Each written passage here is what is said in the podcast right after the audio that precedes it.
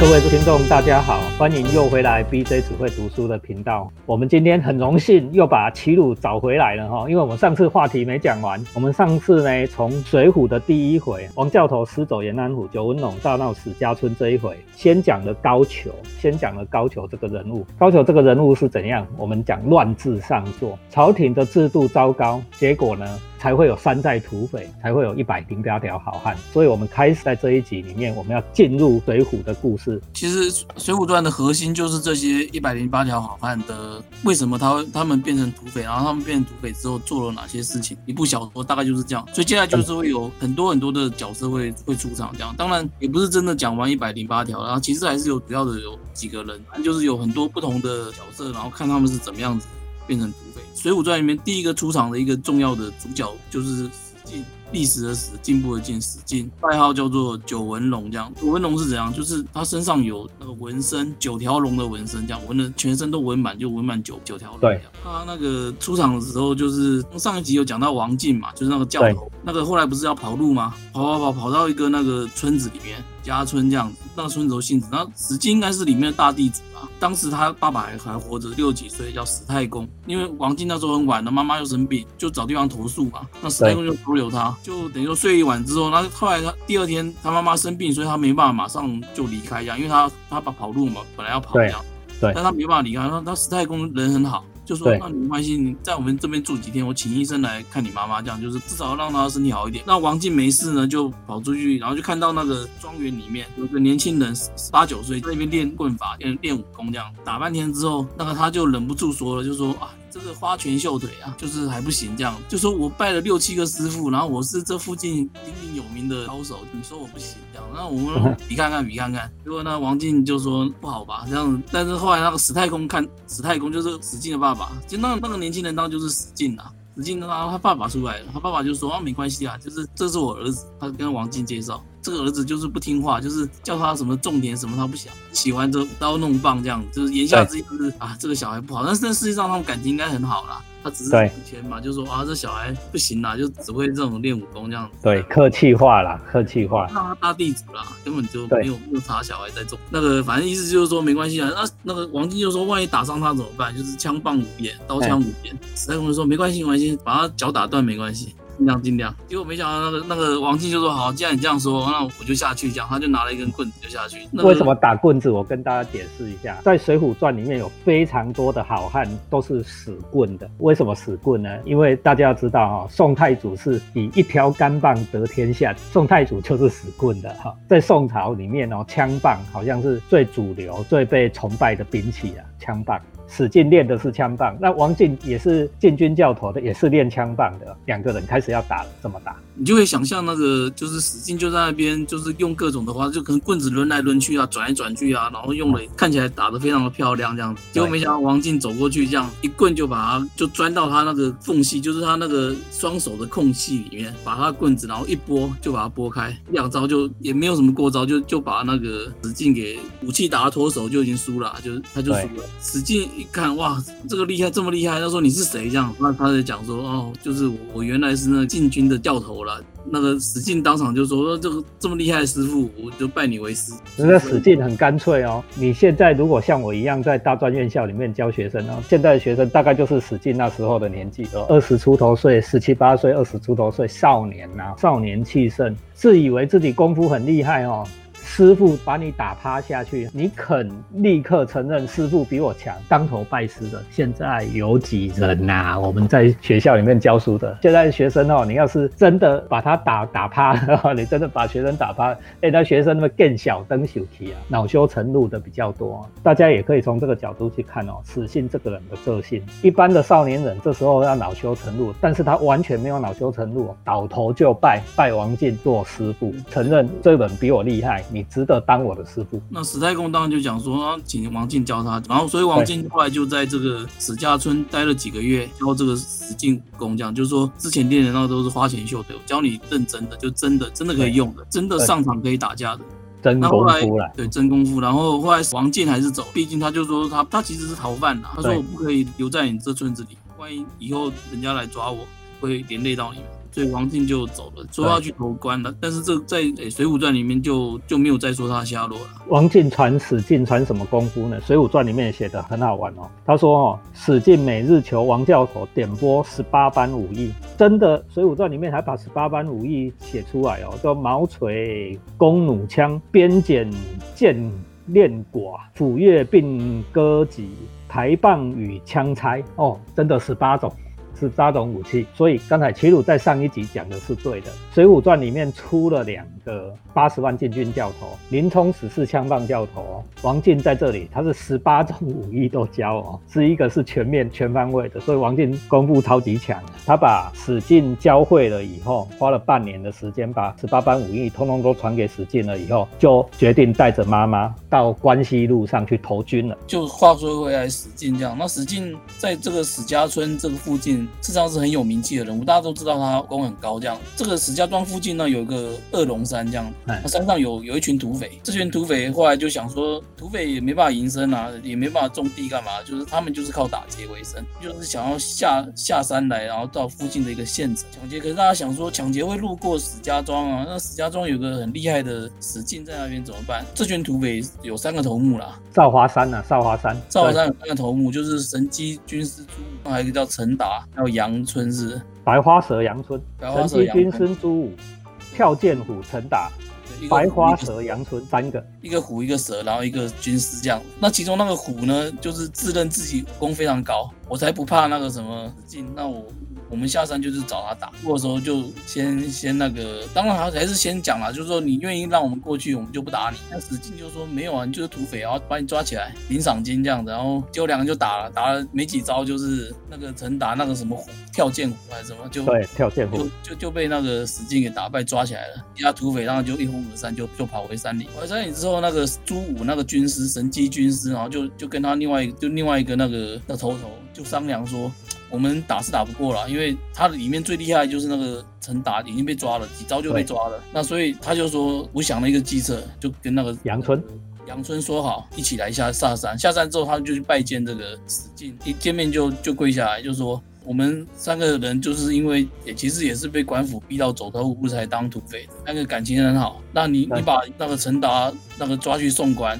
那我们不愿意，就是舍弃这个这个兄弟这样，我们愿意跟他一起。你要抓他的话，你要抓他送官的话，就把我们两个也一起抓好了。这一段超好玩。朱武跟杨春来到史家庄的时候，史进本来很生气的要出去抓他们两个，也要送官哦。结果他们两个哦，一看到史进，马上跪下。书里面讲都是四眼泪哈，四条眼泪就掉流下来。这两个超会演。然后呢，那个朱武就哭哦，他说：“小人等三个被官司逼迫啊，说我们。”一直讲官逼民反嘛，对官司逼迫，不得已上山才落草。当初发愿说不求同日生，只愿同日死。虽然不及刘关张的义气啊，其心则同。虽然我们三个哈不能说自己比得上刘关张啊，但是我们的心意是一样的。这句话说的漂亮哦。当我们说哎，我们比不上刘关张。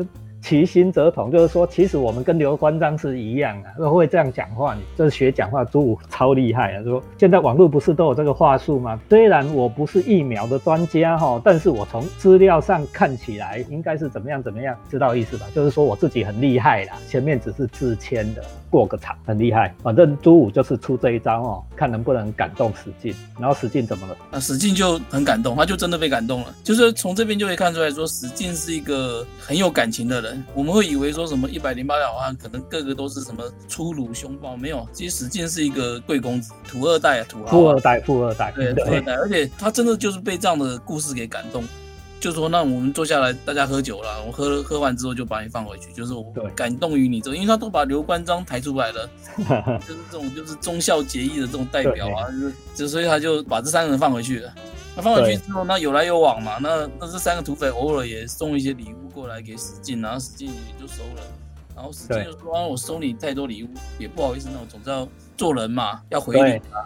然后他说几次之后，他又也回礼，就有来来往了。然后有一次就是好像是可能他生日还是什么中秋节之类，史进就在家里要办个宴会嘛，就是他宴会就有请请说，平常已经大家这么熟了，虽然你是土匪啊，但是有感情嘛，有来有往嘛，就是也请请他们三个来来吃饭这样。来吃饭那三个人就没有带武器哦，就来。在这个过程之中，他们有书信来往，因为总是不像现在有有手机这样扣过去你就知道了嘛。派个人送信过去，那个人要送信，说我到底会不会来啊？大家有书信来往，结果那个他们土匪头那边派了一个人，就那个人居然走在路上喝酒，就被一个樵夫对拦到，然后他的信掉出来被他捡到。那个樵夫一看就说：“哦，你这个证据，你这个史进这个通匪，所以他就把拿去告官。就而且那上面是。”宴请函嘛，就是说人事史第五，就是告诉你几点我要我要来请你喝酒，所以根本就是连时间地点都知道啊。就是官兵就在他们等这这三个人来的时候，就来包围要要来抓。这一段故事呢，在书里面还蛮长，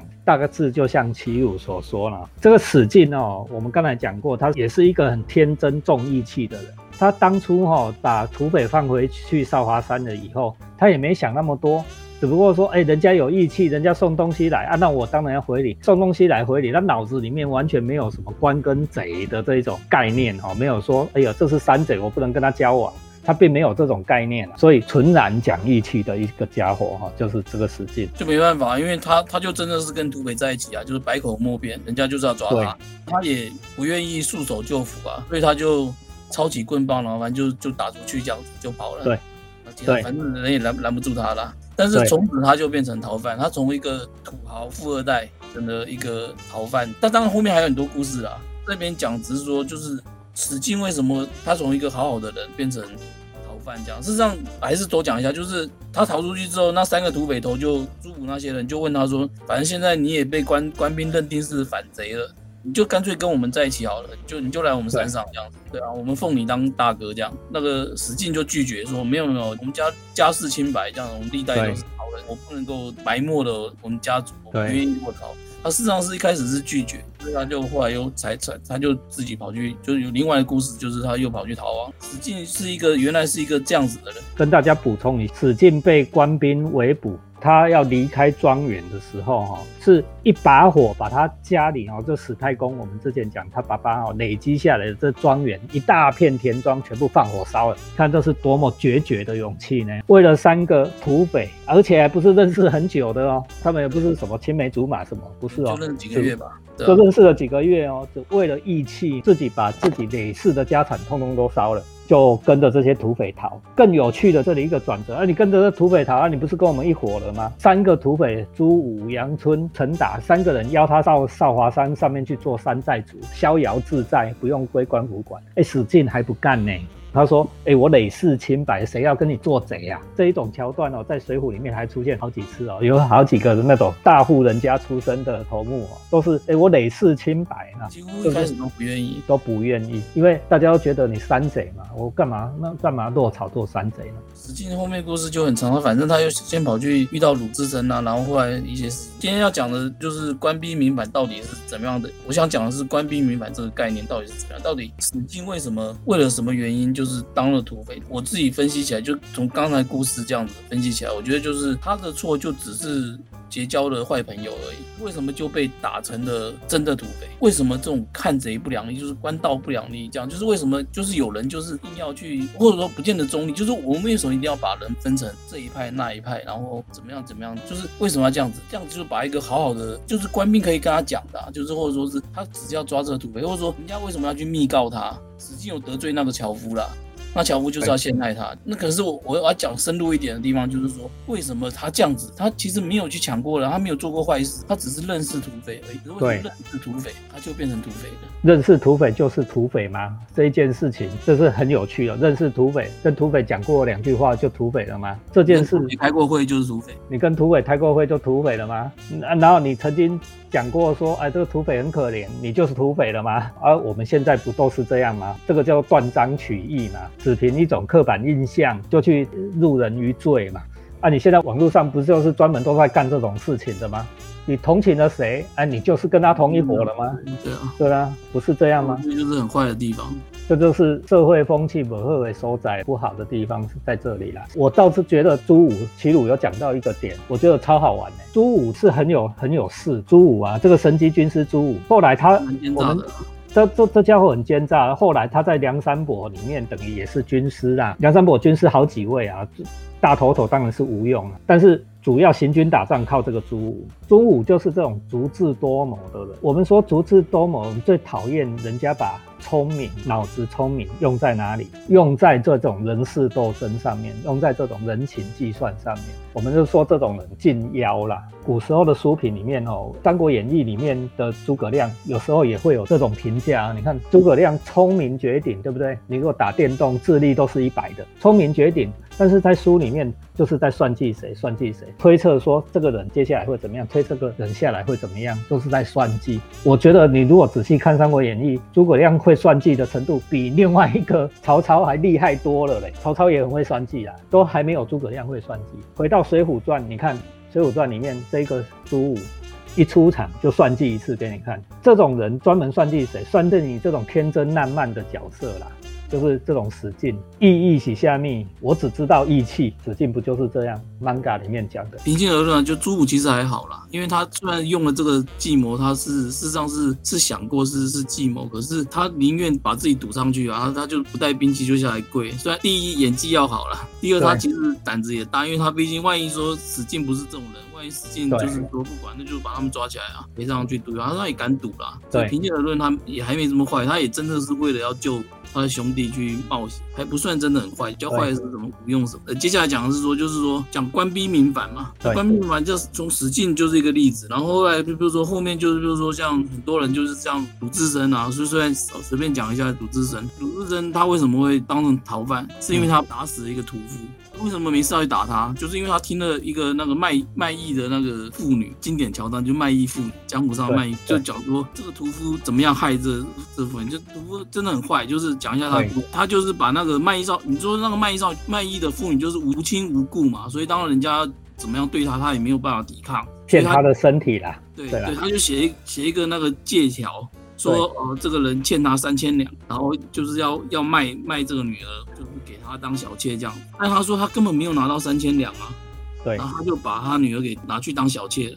进府里面之后几个月，不知道是怎么样，就是又说那个大老婆不愿意接受，然后就把这个这个那个卖艺卖艺的这个少女又赶出来。赶出来之后，因为他当时签了借据嘛，说三千两，他就说那我不要了，你三千两要还我。他说没有啊，根本没有拿到三千两啊。就是有这么坏啊！就是我把你抓去强占了，然后走了之后还叫你赔钱啊！正关系啊，对正关系。你说这个屠夫是多么什么大官吗？不是，他就是一个屠夫。有时候整个社会的败坏就是。就是已经宋朝末年那时候，其实已经是这样子了，也不止庶民骗庶民啊，你隔壁的人骗你啊。鲁智深听到了之后，就跑去挑衅，挑衅之后细节不讲，细节细节很精彩，但是三拳就把他干掉了，几拳就把他打死了。这样，我只是要讲说，就是说官兵民反有，接下来就是要讲各种各种的的状况，说这些原来好好的，那鲁智深是个非常有正义感的人，他就是要替人家出气啊，结果就变逃犯。然后像史进，原来也是个善良的好人啊，可是就吴贤说你就是通匪，所以他就走不了回头路了。那所以说，就是《水浒传》就是讲各种各样的人，遇到一些难题，一些一些无法解决的情境。可是这些情境，假如说是政治比较亲民，或者说说是世界上没有这么多的奸奸险小人的话，在那边作弄的话，他可能是有有办法解，他可能不见得就会当强盗，不见得就往下堕落，他可能是可以回来，他还是可以解释，或者说还是可以回到正常的生活。水浒传就是写说这些人，这些人怎么样子一步一步一步被逼到梁山去，就是逼到往下一直堕落，堕落到他没办法回头，只好聚众当强盗这样。官逼民反这四个字啊，里面最核心的就是那个逼。逼是什么意思？逼是让你毫无选择哦，你只有一条下坡路可以走。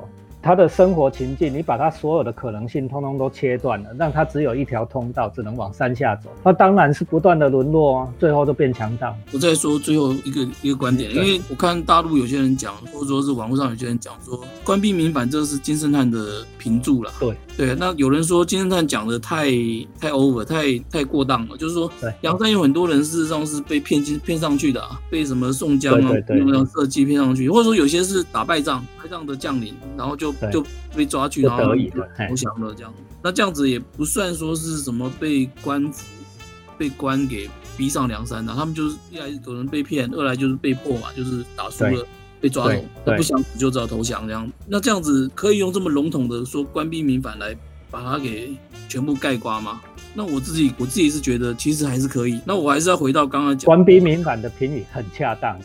为什么？我我自己是觉得说，我们假如说把官限限定在有官职这种政府啊这个东西叫官的话，那这样子的话，金圣叹说当然有点太满。可是我们把官把它扩大解释，把它广义来讲，说官就是地位比较高的人就叫官。就刚刚讲不怕官只怕管，那个管其实也是官嘛，那就是可以管你的啊。但你要想说，比如说这些投降军官好了，投降军官为什么为什么回不去？因为没有人要赎他们啊。他们万一逃跑了，回去被抓到，也是一条死路啊。投降过就是斩首，你回你回不去。所以到底说到底是为什么他们没有办法回去？就是被没有选择。对，没有选择，就还是那句话，没有选择。那我觉得官兵民反的广义一点的解释，就是当上位的人其实不把底下的人当人看。哦，我们现在的话来讲，就是你关在办公室里面哦，在天龙国关办公室吹冷气的人，没有把我们一般人当做人看啊。前天呢，看到阿金老师在网络上 po 一个图啦，就说我们屏东乡下，屏东乡下有那个老太太哈，欧巴桑。现在做田种田的都是欧巴桑的啦，一个人在十几甲，他十几甲地啊，你想那地多大，比一个学校还大。十几甲地里面只有他在做，然后呢，日正当中，他戴着斗笠，他没戴口罩，旁边一个经过去路人甲就给他哔哔哔，给你照相，给你检举，说，哎，你没有戴口罩。啊，你想想看哦，这就是刚才齐鲁讲的，我们不能怪那个哔哔哔逼人家戴口罩的人哦，而是怪说什么？上面吹冷气，在办公室里面吹冷气那些人，没有想到你没有把这一种人当做人看，因为你的考虑的蓝图里面根本就没有我们乡下里面种石甲地的这一位老阿婆，没有这一位欧帕萨，你没有把他当做人看，你你给他想嘛哈，我们现在不是在鼓吹说啊端午节不能回家嘛，端午节不能回家啊，好啊不能回家，因为怕染疫。你每天每天几十万人、上百万人去工厂在那边群聚。你有把他当人看吗？